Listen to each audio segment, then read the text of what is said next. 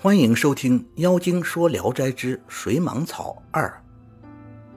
三娘请婆母告诉自己娘家一声，祝生不同意，但母亲顺从了三娘的心愿，还是告诉了寇家。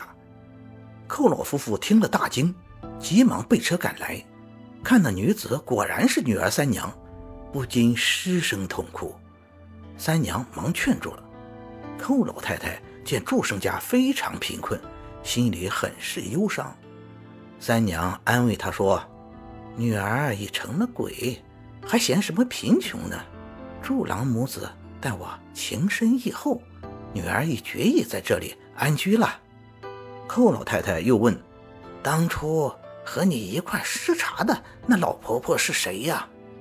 三娘回答说：“她姓倪，因她年老，自产不能迷惑路人。”所以求女儿帮助他。现在他已投生到郡城一个卖酒的人家。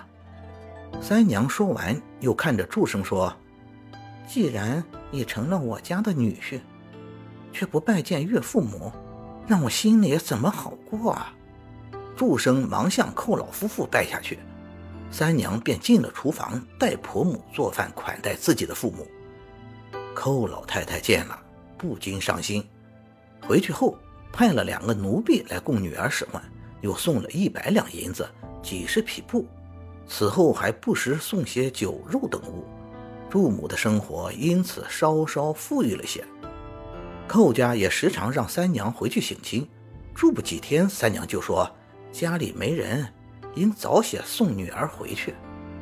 有时故意留住她不让走，三娘则总是飘然自回。寇老翁便替祝生盖了座大房子，很华丽宽敞，但祝生始终没到寇家去过。一天，村里有个中了水蟒毒的人，忽然死而复生了，大家争相传说，都认为是怪事。祝生说：“是我让他活过来的，他被水蟒鬼李九所害，我替他将李九赶走了，才救了他。”母亲说。你怎么不找个人替自己呢？祝生说：“儿最恨这些找人替死的水蟒鬼，正想将他们全部赶走，自己又怎肯做这种害人的勾当？况且儿侍奉母亲最快乐，不想再投生了。”从此后，凡中了水蟒毒的人，都备下丰盛的宴席到祝家祈祷，无不灵验。又过了十几年，祝母死了，祝生夫妇非常悲痛，但不接待来吊丧的客人，只命儿子穿着丧服代为敬礼。埋葬母亲后，又过了两年，祝生为儿子娶了媳妇，新媳妇就是任侍郎的孙女。起初，任侍郎的爱妾生了个女儿，仅几个月就死了。后来，任侍郎听说了三娘投生自己家被祝生捉回这件奇异的事，便驱车赶到祝家，认祝生为女婿。到现在，任侍郎又将孙女嫁给了祝生的儿子，两家更加往来不断。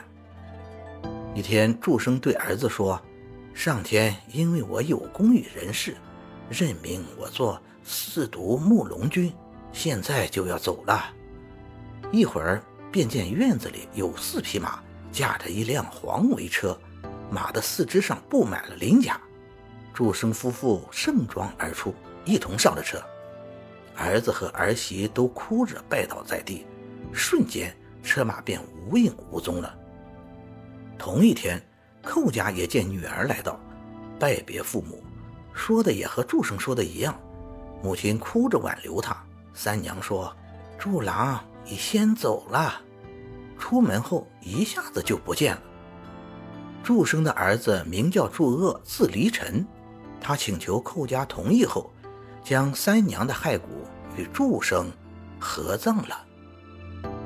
感谢您的收听，您的支持是我持续创作的最大动力。如果喜欢，请点击关注订阅。朋友们，我们下期再见。